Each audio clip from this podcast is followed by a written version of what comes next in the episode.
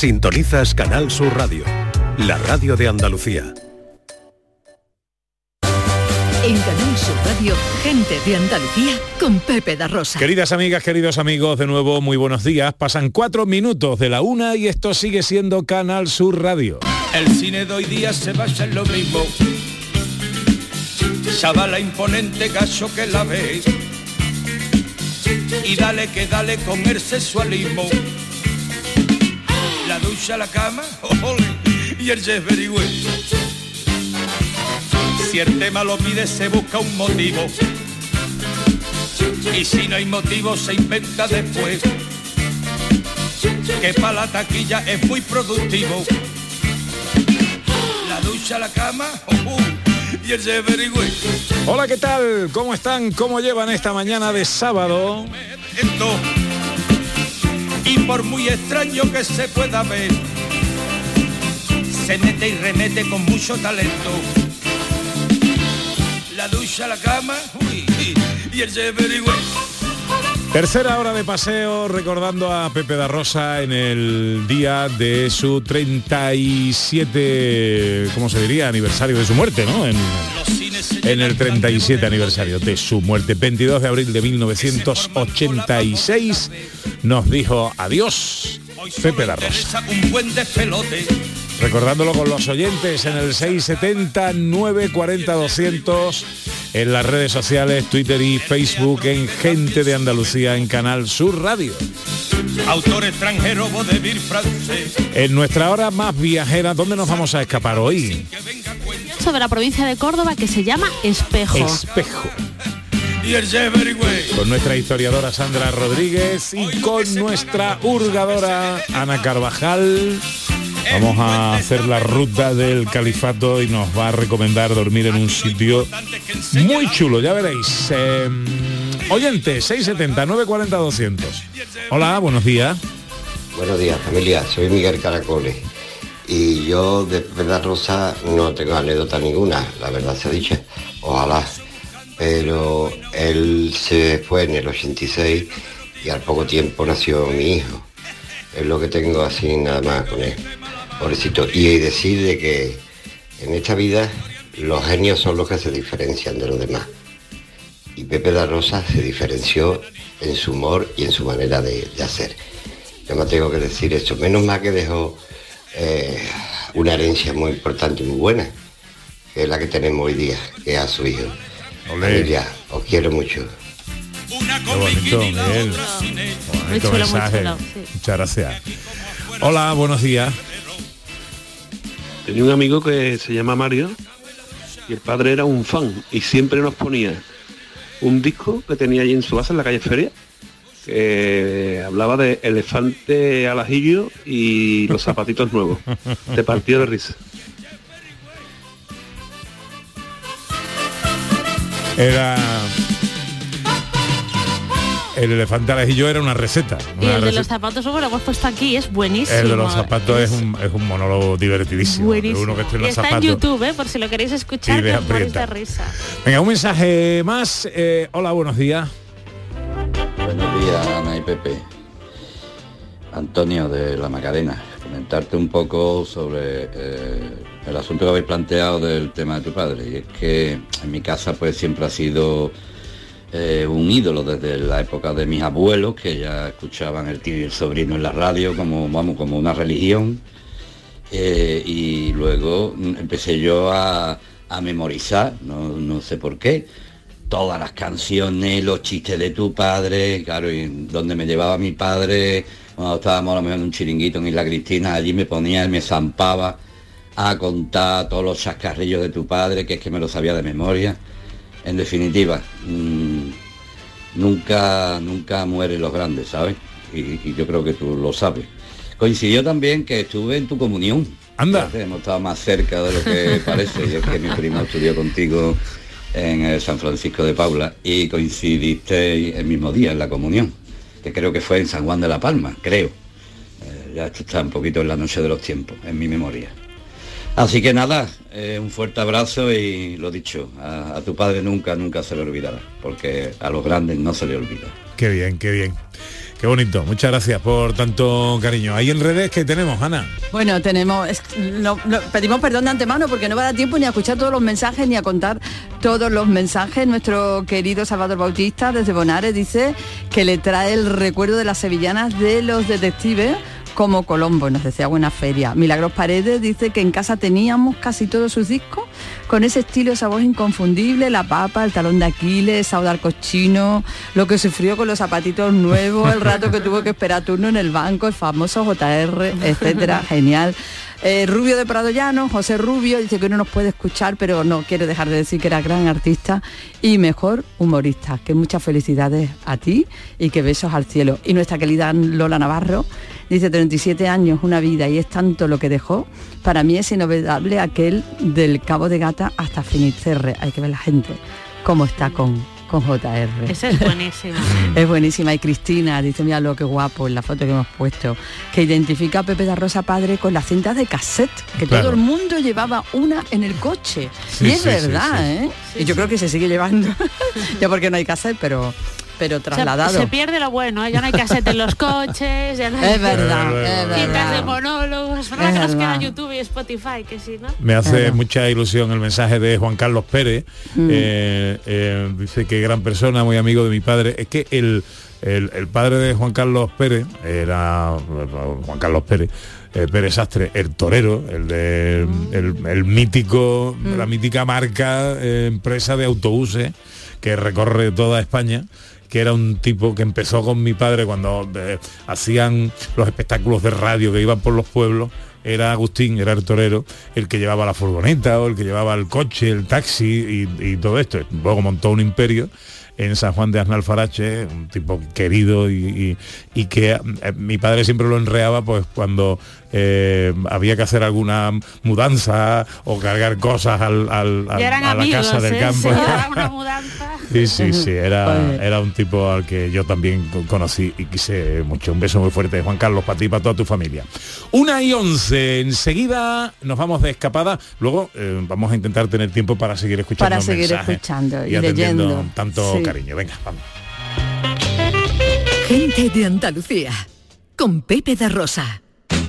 Gran gala homenaje al guitarrista Manolo Sanlúcar este 25 de abril, organizada por el Instituto Andaluz del Flamenco en el Teatro Villamarta de Jerez de la Frontera. Manolo Sanlúcar, genio e icono de la guitarra, a través del cante, toque y baile de Eva Yerbabuena, Pasión Vega, La Macanita, Cristina Hoyos, Rafael Riqueni y Farruquito, entre otros. Entradas ya a la venta en teatrovillamarta.es.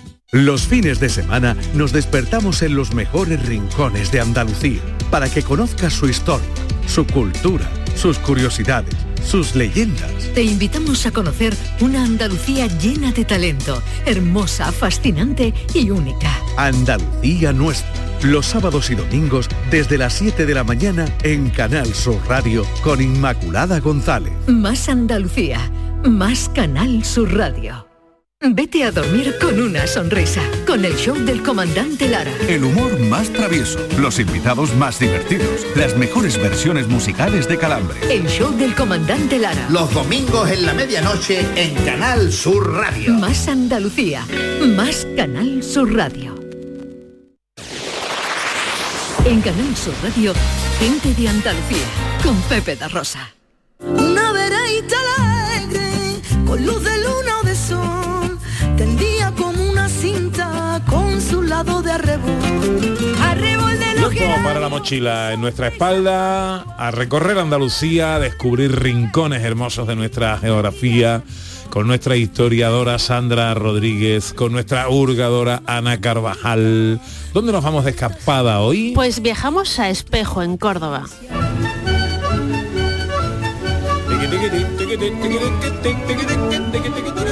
Cosas que hacer, ¿verdad? En espejo, Ana. Cosas que hacer, muchas cosas que visitar y muchas cosas que recorrer y que degustar y sitios muy bonitos para dormir. Amén. Empezamos haciendo un poquito de historia, si te parece, Sandra. Pues si nos vamos a ir hasta la antigüedad, el patrimonio prehistórico que tiene Espejo es brutal, ¿vale? Tiene muchísimos yacimientos arqueológicos en su término municipal, pero vamos a irnos hasta la época íbere y vamos a recordar a la antigua Ucubi, que es la actual Espejo, pero bueno, se llamaba de esta forma en época íbera.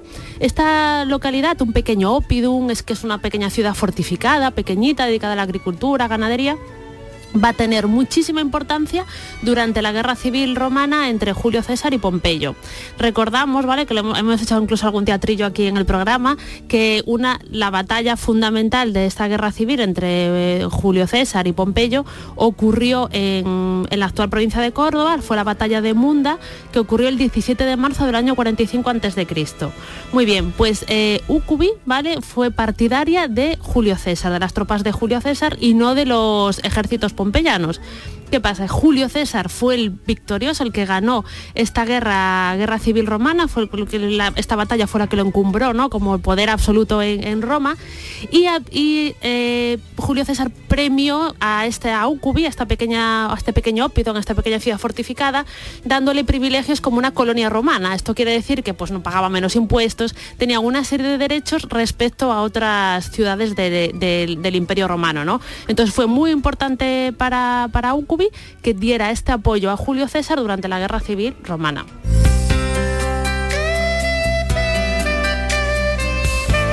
Eh, avanzamos tiempo, ¿vale? En la época árabe, ya bueno, llegan los visigodos, después llegan los árabes. A esta zona, Ucubi, se le va a pasar, a- se le va a llamar Alcalá, que es el topónimo árabe que alude a que estaba fortificado, ¿no? A que era una especie de fortaleza. Pasa la conquista cristiana, ¿no? Y nos vamos a ir hasta el siglo XIII, en, concreta, a- en concreto al año 1303, bueno, ya entramos en el siglo XIV, cuando Fernando IV le da, dice que esta zona debe repo- repoblarse tras la conquista cristiana y, esto es muy curioso, le va a poner el nombre de espejo, ¿vale? Que es un topónimo muy peculiar. ¿De dónde viene espejo? Pues Eso. viene de la palabra latina especula, que significa fortaleza o castillo. Pero mal traducida al castellano, bueno, pues en aquella época se dijo pues especula, que es como fortaleza, castillo. Hay que recordar, ahora hablaremos también del castillo de espejo, que es muy bonito, pues se lo tradujo como espejo, espejo, espejo y quedó, y quedó como espejo a día de hoy. Hay que recordar que los árabes lo llamaban Alcalá, que también es como fortaleza o castillo, zona fortificada, y la traducción al castellano derivada del latín pues pasó a espejo y así tenemos el nombre de la localidad. Avanzamos en el tiempo, ¿vale? Vamos a ir a un momento muy triste de nuestro pasado, que es la Guerra Civil Española, porque Espejo también tiene importancia, ¿vale? Eh, ¿Os suena un fotógrafo muy importante que es Robert Capa? Hombre. Sí, claro. Bueno, es como el fotoperiodista de guerra, que además hizo muy famoso cuando llegó aquí a, a España. En el año 36 empieza la Guerra Civil Española. Eh, es una época para la prensa eh, fundamental, porque van a venir muchos periodistas del extranjero, ¿vale? A cubrir lo que estaba ocurriendo en España en ese momento, ¿no? Este enfrentamiento entre, entre españoles. Eh, es el auge de la fotografía también, ¿vale? Hasta ese momento, pues eh, la prensa eh, audiovisual no tenía tanto peso, ¿no? Se empezaban a hacer fotografías y entonces llega Robert Capa. Robert Capa realmente es un seudónimo, ¿vale? Este era un señor húngaro, ¿vale? Que viene con su pareja a España, que era Gerda Taro, que era alemana, y se ponen a, hacer fotografías del conflicto bélico, ya tenían experiencia, eran fotógrafos, y se ponen como seudónimo Robert Capa. De hecho, hay estudios que hoy en día que dicen que no saben quién hizo las fotos, si fue el chico, la Ajá. chica, la pareja y tal. ¿Qué pasa? Eh, Gerda Taro va a fallecer en la Guerra Civil Española, ¿vale? Tiene un accidente en, esta, en la contienda, claro, normal, en un momento muy peligroso. Fallece y entonces pues el, el- eh, Robert Capa se lo queda a él, ¿no? Es el que va a utilizarlo en el futuro. Pues bien, hay una foto muy, muy eh, icónica del siglo XX que es la muerte de un miliciano.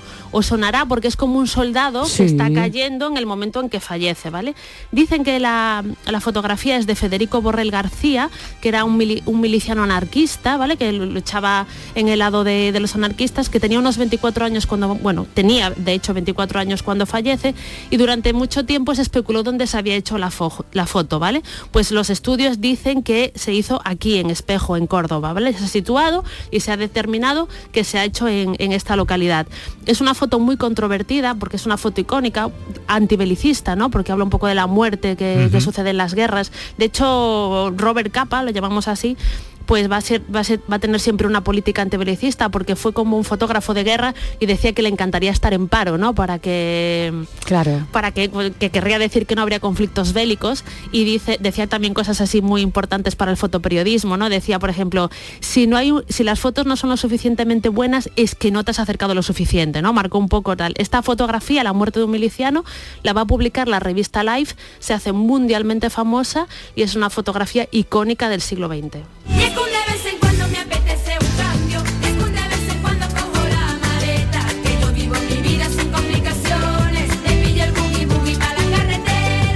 Bueno, hagamos una primera parada. Eh, ¿Qué nos propones, Ana Carvajal? Pues mira, Espejo forma parte de la ruta del califato y con tal motivo pues hemos querido saber qué es esta ruta y cómo podemos recorrerla. Vamos a saludar a Carmen Pozuelo, que es responsable adjunta del área cultural de la Fundación Andalusí. Hola Carmen, buenos días. Hola, buenos días, ¿qué tal? Encantado de saludarte. Cuéntanos, Igualmente. ¿qué es esta ruta Bueno. del califato? Bien, pues la ruta del califato es una más de las rutas que la Fundación El Legado Andalusí diseñó hace ya eh, más de 25 años, eh, que recorren pues parte de los caminos históricos, principalmente de Andalucía. Empezamos eh, ya, ya por 1995, ¿no? Y estas rutas pues nos conducen por más de 200 pueblos que en muchos casos eh, están alejados de los circuitos turísticos habituales. Por tanto, le permiten al viajero la posibilidad de viajar de otro modo, de una forma pues, más tranquila y de, y de disfrutar de un patrimonio que, que en muchos casos es desconocido o no tan conocido como el de otros lugares mucho más transitados. ¿no? Qué interesante. Algunas de estas, sí, eh, la verdad es que, que son muy interesantes las rutas. Algunas de ellas eh, se corresponden con los recorridos que realizaron viajeros históricos, como sería, por ejemplo, el caso de la ruta de Washington Irving, que une Granada con Sevilla o La Rábida, mientras que otras rutas, como es el caso de la ruta del Califato, en la, en, en la que nos encontramos, ¿no? une dos ciudades especialmente emblemáticas del periodo andalusí, aunque en momentos distintos, como son Córdoba y Granada. Para lo cual, pues pasa y hace una parada obligada en más de 20 municipios que se encuentran entre ellas y que son de, de grandísimo, que tienen muchísimo interés, como es el caso de Espejo. Eh, Carmen, que eh, para hacer esta ruta es necesario contar con guía o, o se puede hacer de forma independiente. Eh, bueno, no, la guía, la ruta esta se puede hacer como el viajero así lo desee, se puede hacer perfectamente de manera independiente. Eh, la Fundación El Legado Andalusí, ha, mm, bueno, por una parte se encuentra señalizada en la carretera, cualquiera que desee realizarla verá grandes hitos a pie de carretera que indican qué municipios forman parte de ella. Y por otra parte la Fundación pues tiene editadas eh, diferentes eh, publicaciones que van desde un simple, desde un folleto sencillo con el mapa, con el itinerario de la ruta, con su mapa y con información muy breve de cada uno de los municipios que, que la integran, a guías turísticas. Hay una guía turística sobre la ruta del califato que se publicó en cuatro idiomas, en francés, inglés, alemán eh, y castellano, y que contiene información histórica, artística, eh, así como sobre la gastronomía, el folclore, eh, la artesanía de todos los municipios que forman parte de la ruta. Editó también, tiene una gran guía de más de 600 páginas, eh, que además de hacer una descripción sobre todos los municipios que forman parte de la ruta, contiene también artículos de carácter divulgativo, pero con gran rigor, realizados por grandes especialistas sobre numerosas cuestiones relativas a la, a la ruta. ¿no? Y por otra parte, el viajero que así lo desee también podría realizarla, el, que- el que quiera estar, quiera tener un contacto más directo con la naturaleza o bien este, quiera realizar un viaje alternativo, podría realizarla también a pie o en bicicleta, para lo que la Fundación El Legado Andalusí también ha, ha, mm, realizado, ha- tiene un material eh, para que lo puedan seguir a través de caminos alternativos, que todo ello está disponible eh, bueno, a- para el viajero que así lo... lo ¿Dónde está disponible? ¿En la, en la web de la Eh, Fundación? Sí, eh, toda esta información está disponible en la web de la Fundación, legadoandalusí.es, andalusí con S, de al andalus. Eh, y también en la página nuestra hay una sección de rutas en la que está toda esta información y por otra parte está nuestro contacto tanto por email como por contacto telefónico, por supuesto, en nuestra estamos nuestras oficinas están en el Corral del Carbón en Granada. Bueno, vamos a Eh, pues, recordar esa eh, web, legadoandalusí.es, para toda la información relativa a esta ruta del califato bien interesante y que tiene a espejo en una, en una de sus tramos. Eh, Carmen Pozuelo, responsable adjunta del área cultural de la Fundación Andalusí. Muchas gracias por atendernos, amiga. Venga, muchas gracias a vosotros.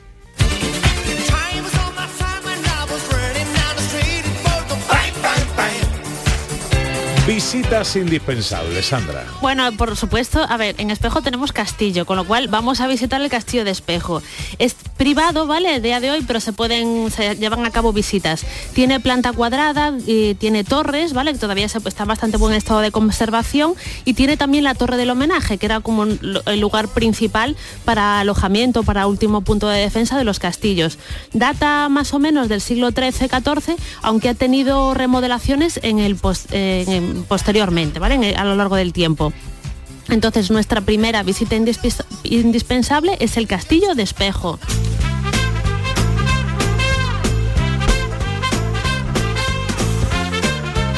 Segunda visita. Bueno, vamos a hablar de la iglesia de Santa Teresa. Es una ermita de origen carmelita, es preciosa, es muy sencilla. Eh, del, altar, del altar mayor a día de hoy solo se conserva la mesa, pero sí que es verdad que tiene unas pinturas que sirven de fondo a este, a este altar principal y que también merecen la pena visitar. Y además en esta pequeña iglesia se guarda la imagen del Santísimo Cristo del Amor, con lo cual nuestra segunda visita indispensable es la iglesia de Santa Teresa.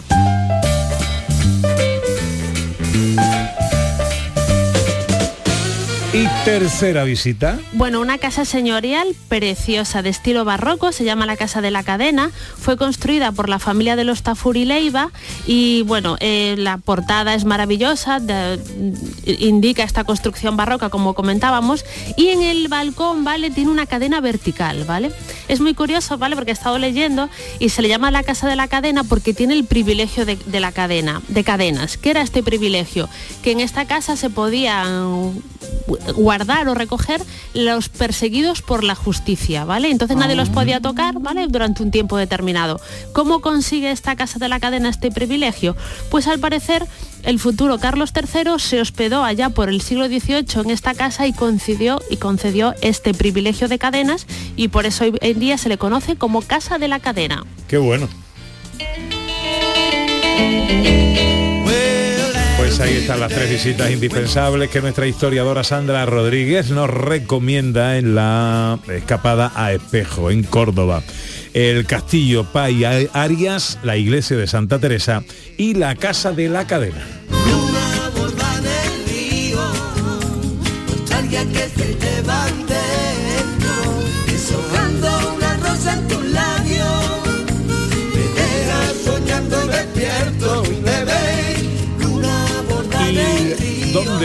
Me vas a llevar a dormir, Ana Pues te voy a llevar a dormir a un sitio muy bonito porque es un cortijo antiguo y se ha rehabilitado tal cual. O sea, poniendo muchísima atención, muchísimo interés en todos los elementos. Así que creo que puede ser una experiencia muy agradable.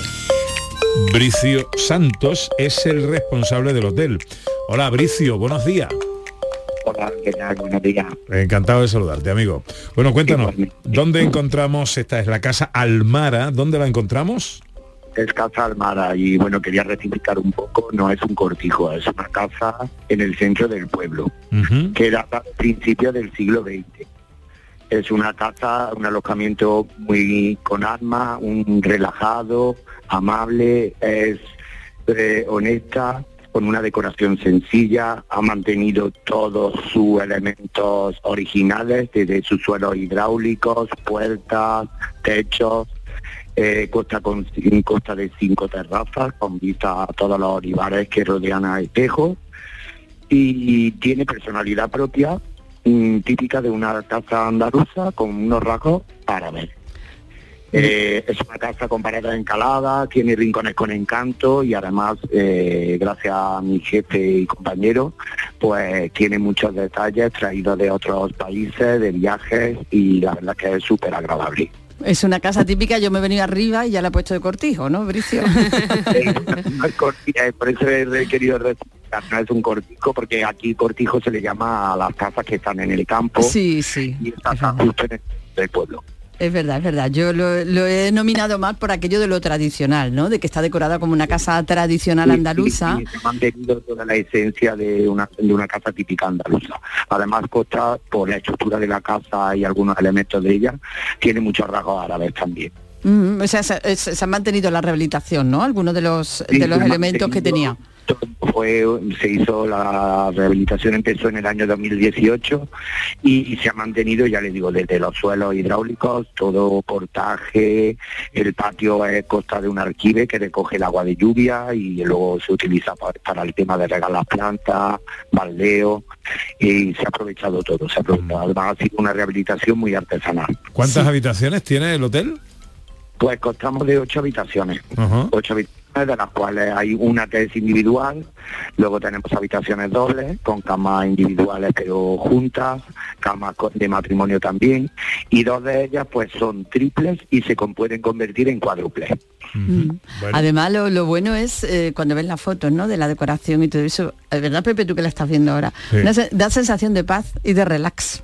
Sí, sí, eso una, sí, una belleza. Nosotros siempre, siempre acompañamos al viajero con una música relajante, tipo árabe, flamenquito tranquilo, porque estamos aquí en Andalucía y, y siempre eh, acompañamos con ese tipo de música y, a- y además le damos la bienvenida con un café, con una infusión, que eso es cortesía de la casa.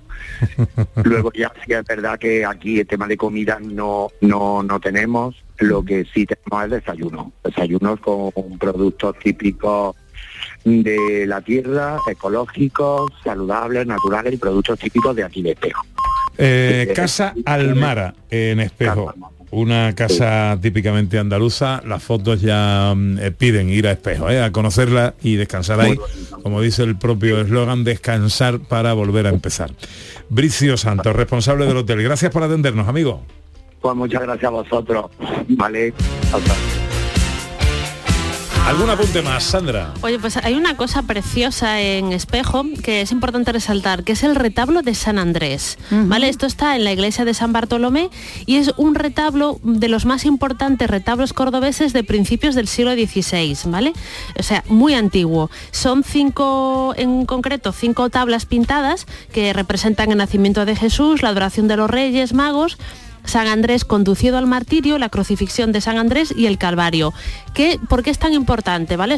Por su antigüedad, por su estado de conservación y también porque hay una de las tablas que está firmada por Pedro Romana, que es uno de los pintores eh, renacentistas cordobeses más importantes. Y apenas tenemos información de ese pintor, ¿vale? De Pedro, de Pedro Romana. Pero aquí, en esta iglesia de San Bartolomé y en, este, y en esta obra, tenemos su firma en una de las tablas. Y es fundamental para el estudio sobre la pintura renacentista española y también para el estudio de este pintor, de Pedro Romana. Sé que revive a la poesía en cuanto el día se muere.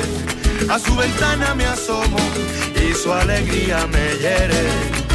Y otra cosa que no he contado, ¿vale? Que esto os va a gustar, que tenemos una mini leyenda, ¿vale? Pero es que, por favor, tenemos castillo en espejo, ¿vale? Y claro, cuenta la leyenda, que esto es muy típico en castillos y casas así señorales importantes, que el castillo estaba lleno en la parte de baja de galerías subterráneas, ¿vale? Que permitían escaparse a puntos muy alejados en caso de que un conflicto o la supervivencia lo, re- lo requiera, ¿no? De hecho, en el, pro- en el castillo actual sí que hay constancia, ¿vale? De que hay una salida que va desde el aljibe, el lugar donde se guarda el, agua en el castillo, hasta lo que es hoy en día el recinto romano de la Albuera, que está como mucho más lejos que el, castillo. Y cuenta la leyenda, ¿vale? Que había una reina mora que vivía donde está actualmente el castillo y que acudía a diario a bañarse en una especie de piscina o de lugar que estaba en este, en este recinto. Entonces, bueno, pues tenemos esa leyenda de estas galerías subterráneas que unen el castillo con puntos alejados de espejo. Maravilloso. Elegante sin arreglar El millones. gentilicio de espejo. Pues hay dos, pero creo que el que se utiliza habitualmente es espejeño, espejeña. ¿Y el otro? El otro es ucubitano o cubitana, que viene de esa ciudad U- eh, Ucubi de la que hablamos, esa ciudad ibero-turdetana. Cada día, cada sábado, una escapada, un rincón de Andalucía. Lugares para enamorarnos de nuestra tierra, para viajar, para conocer. Enseguida, los sonidos de la historia. y la del espeto, la de la barquita entre el sol y el mar, la de la aceituna y el aceitunero, la que por febrero huele a carnaval. Gente de Andalucía con Pepe da Rosa. Oiga, ¿tiene menú hoy sábado? Y de lo más completo, con producto de la tierra. Para almorzar, Osasuna Betis. Para la merienda, Almería Athletic de Bilbao. Y además, fuera de carta y hasta la hora de la cena, Real Madrid Celta. Por supuesto, con todo el deporte andaluz en la gran jugada de Canal Sur Radio. Hoy sábado, desde las 2 menos cuarto, con Jesús Márquez. Más Andalucía, más Canal Sur Radio. En Canal Sur Radio, gente de Andalucía con Pepe da Rosa.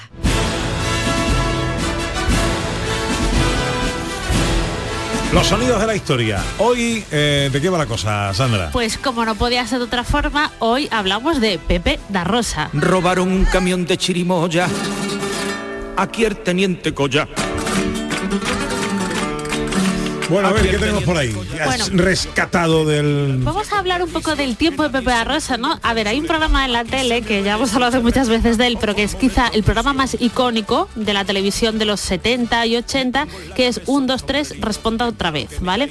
Este programa, bueno, es eh, una creación de Chicho Ibáñez Serrador, apareció allí por el año 72, tuvo como 10 temporadas y quizá las etapas más fuertes, ¿no? En cuanto a éxito del programa, fue la primera etapa que era con Kiko Legar, presentador, que era del 72 al 78 y sobre todo, ¿vale? La etapa de Mayra Gómez Kemp, que esta fue del 82 al 88. Fue el programa como la- toda España se paralizaba cuando ponían el 1, 2, 3, se sentaba delante de televisión en familia y no. allí se hacía, era como un visto, eh, pero Sí. una No audiencia esas cosas brutal. ya hoy, ¿eh? Es Ya que no, tú ya coges no. al, al youtuber hoy que más visitas tiene y tal, y ni se acerca a la suela de los talones de lo que hacía el 1, 2, 3 en esa época, porque es que no había otra cosa No. y todo el mundo se ponía Y delante era, de la tele. era bueno el programa, Era- era, sí, claro, entretenido, era un programa de entretenimiento entretenido. maravilloso. Pero lo importante sí. además que reunía a la familia en torno a la tele y luego daba pie a conversaciones, a interactuar con unos con otros y no con gente allí virtual. Exacto. Bueno, pues ahí en este programa, en el 1, 2, 3, respondo otra vez, estaba él, estaba Pepe da Rosa. Y ya tenemos dos regalos aquí, pero para el tercero vamos a ir a nuestro decorado, que todavía no lo he descrito hoy. Y hoy nuestro decorado, pues, eh, es, eh, intenta ser un homenaje a esa feria de Sevilla. Así que vamos a ir a una de nuestras casetas y François y Alejandra, por favor, abran una de las casetas. Hombre, si es Pepe da Rosa. Buenas noches, Pepe, bienvenido. A favor de la corriente va nuestra barca velera. Que nos miren desde el puente y que la envidia nos siga que queriéndonos tú y yo. Deja que la gente diga. Qué bonito, muchas gracias, Pepe. Gracias a la que tiene tú. Pepe, yo me imagino que tú habrás venido hasta aquí, pues para algo más que, que para echar un piropo. Ya lo creo, pues. A traerte esta seta. Qué hermosa. Y no olvide que ahora en Sevilla hay caseta. A ver si va a venir de aquí todo. Traer también un patio de eso adornado con flores. Escúchame, sigue siendo un visionario, como sabía él que iba a beber la seta en la encarnación. ¿Eh? Curioso yo por saber lo que hay ahí dentro y no me voy a enterar. Bueno, pero es que ahora no se puede saber. Bueno, era un asiduo del programa, ¿no? Exacto, una- un colaborador habitual, un participante habitual en el programa del 1, 2, 3, lo cual hacía que el reconocimiento a nivel nacional de Pepe da Rosa siempre fuera pues máximo, ¿no? Una celebrity del ¿Tú, momento. tú recuerdas algo de esto, Pepe? Sí, sí, ¿Recuerdas sí. a tu padre ensayando, preparando el programa y todas mi, pa- mi padre trabajaba de noche. Mi padre normalmente eh, esperaba que nos acostásemos todos para, para él ponerse Oye, a escribir. Lo entiendo perfectamente. Sí, claro. Y luego eh, él era muy familiar y cuando tenía ocasión nos llevaba. Y yo recuerdo de chico ir a- al plato donde hoy está Telecinco, Ah, sí, a, Está- a la grabación del... a la grabación del 1, 2, 3. Ostras, ibas a la grabación del 1, 2, 3. Sí, fui en un par de ocasiones. eh, aquello era, se llamaban los estudios Roma, en Fuencarral, frente del cuartel, un cuartel militar, eh, donde hoy está Telecinco. Eh, Telecinco eh, alquiló esos estudios eh, y luego ya fue haciendo sus ampliaciones. Y ahí se hacía, lo primero que me sorprendió es que el plató no era muy grande para lo que luego se veía en televisión. Bueno, suele pasar. Y, y Chicho Ibáñez Serrador que tenía un genio eh, que no veas. ¿En Eh, tenía una mala purga que cuando no salía algo bien, salía por los altavoces ahí ponía poco abajo a todo el mundo. Qué estrés. Eh, sí, una cosa. Qué, qué experiencia, qué experiencia más chula. Bueno, en el 1, 2, 3, Pepe da Rosa canta sevillanas, pero hay que recordar que publicó, si no me equivoco, Pepe, más de 13 discos de larga duración con la compañía RCA, además, Sí, que era de las, de las potentes en aquel momento. Y alguien con tantos discos hace un dueto con quizá la estrella, digamos, más relevante de la canción española. Lo escuchamos. Perdónale que cante al final. Pero el arte me empuja la cosa. Esto no lo recordaba yo. ¿eh? Yo, yo he tenido, digo, esto es un fake, ¿o es verdad? Creíamos Porque- que era un fake porque... nos- Sandra, sí. revisa el negro que hay por ahí, que eso no sé si es verdad. Y hay otro sketch que hacen ellos dos como de madres primerizas que se puede ver en YouTube, que está muy bien también, ¿vale? Pero me hizo gracia eso, pero... Y ya se va, y ya se va. Ya me voy, ya me voy, ya me voy. Ya me voy, ya me voy. No se ha ido. Pero esto es épico, ¿eh? Qué bueno. Julio Iglesias y Pepe da Rosa. Julio Iglesias es súper jovencito, además, así los tiempos estar es buenísimo. Esto era una, una especie de coletilla que tenía mi padre para despedirse, de, para terminar sus monólogos, sus actuaciones, que era perdonarme que cante al final. Y, y eso eran programas de Valerio Lazaró, por supuesto, en plan muy americano, porque eran como dos figuras que salían y hacían cosas juntos, Claro, ¿no? claro, Y- claro, y- pero yo no recordaba esta de Julio Iglesias, recordaba Julio Iglesias con mi padre en el programa, pero no recordaba que cantasen juntos. El YouTube que nos lo proporciona todo, gracias. bueno, a ver, eh, selección de canciones, empezamos por esta. Elección de Ana Carvajal. ¿Por qué, Ana? Porque me gusta mucho, porque es un tango, tú sabes que me gusta el tango y porque lo canta tu padre maravillosamente y porque es algo que seguimos haciendo todos los días. Ponernos a plan, pero mañana. No soy yo quien lo ha querido, que fue mi metabolismo. Voy a suprimir el pan, la morcilla, los chorizos, los platos fuertes, los guisos, los dulces. Bueno, más sonido, Sandra. Bueno, pues como todo, como todo famoso del momento, Pepe da Rosa también hizo publicidad. Qué suerte tiene el tomate que está aburrido en su mata, de que Rosoto lo trate y lo meta en una lata. Oh mio cara Madonna, a questi tomati fritto Rosoto è molto molto vivace, molto molto esquisito. Haga la sua prova e comprovati che il tomati fritto Rosoto è boccato di cardinale. Si está en el escaparate, por la tapa se lo noto. La cosa tiene tomate, tomate frito rosoto. Oye, eh, qué pena que ya no hay tomate frito rosoto. Lo he estado buscando, a ver si podía comprar un bote, pero ya no, ya no Esto, existe. a, a veces lo, lo pro- probaba tu padre con vosotros en casa estas cosas antes de o no era No, de- no, no, no, Voy a ver no. cómo funciona con los niños. eh. Sí te puedo contar como anécdota que la, las sevillanas de los cuatro detectives eh, fue idea de mi madre. Ah, siempre hay una mujer.